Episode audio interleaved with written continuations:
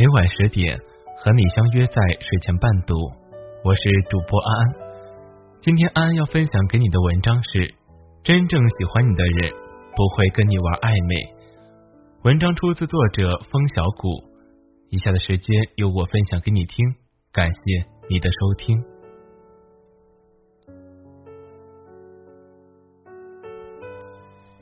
之前看过一本书，叫做《他知道风从哪个方向来》。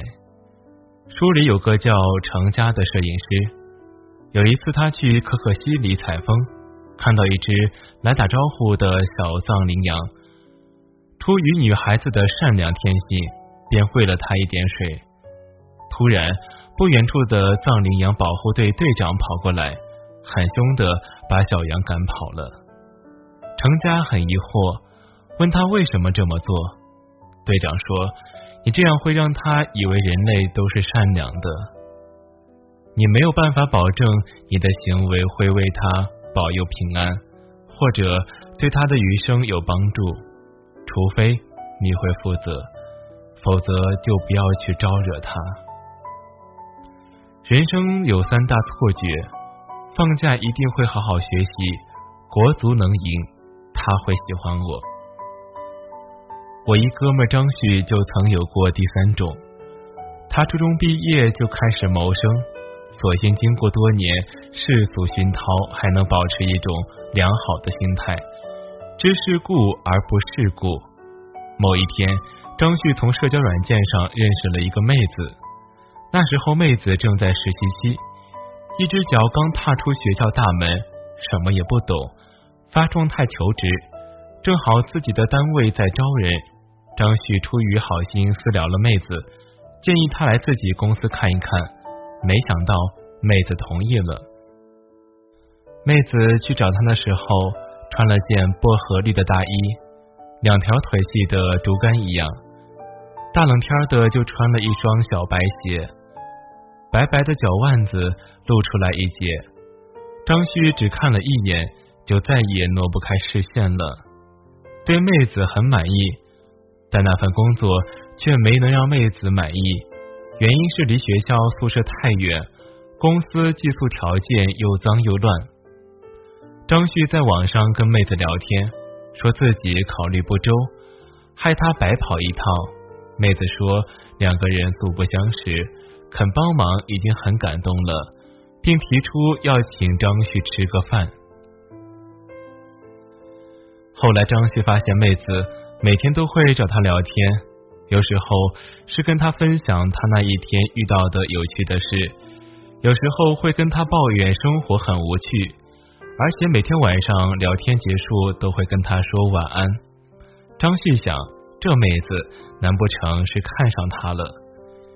又过了几天，张旭按耐不住一冲动辞掉了待遇不错的工作，去妹子宿舍附近应聘。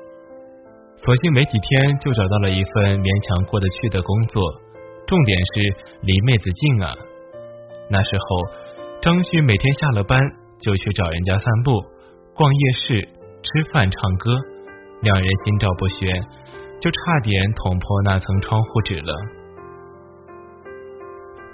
终于到了圣诞节，张旭找了几个朋友，在妹子宿舍楼底下摆上两溜长长的蜡烛。还买了一大熊站在路尽头，给妹子打电话叫她下楼。没想到那边说：“你这是干嘛？我有男朋友，有男朋友。”说实话，我觉得这妹子特别不地道，明摆着拿我哥们儿当饭票了。可怜这饭票在之后很长的一段时间里，都沉浸在一段感情失败的阴郁中出不来。有一天。他跟我说了一段话：就算你觉得那个人跟你一起走了很久，做了很多事，给过许多感动，可是你得明白，不管怎么努力，最后想起来波澜不惊的是那个人，而还没说话，眼眶就湿润的是你。我有点心疼。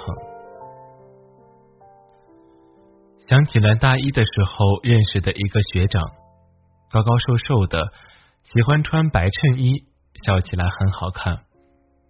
知道他还单身的时候，我有点出乎意料。在面对他提出的一起看电影、一起逛公园、一起吃饭的邀约时，不免会想多。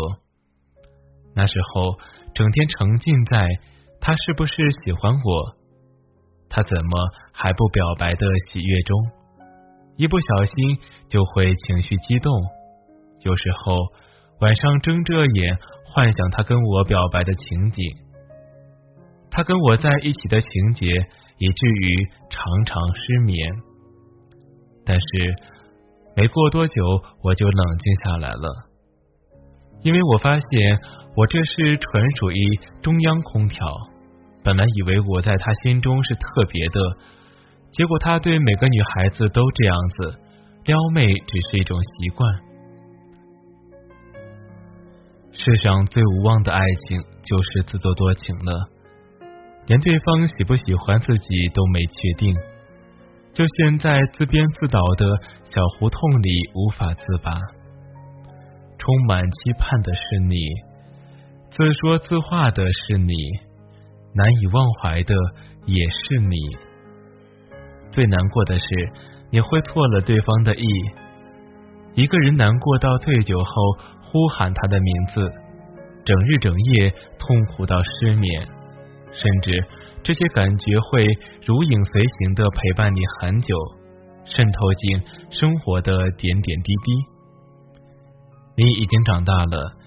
应该学着去分辨他是撩你还是真的喜欢你，不要他对你笑一下，你就在脑海中盘算好了将来要一起生几个孩子。真正喜欢你的人，才不会让你费尽周折去猜他的心意，不会让你跋山涉水的去找他，他会主动的找上门来。爱你的人，才不会舍得跟你玩暧昧。让你久等啊！无论你的心情是如何的，请你记得每晚打开手机收听睡前伴读。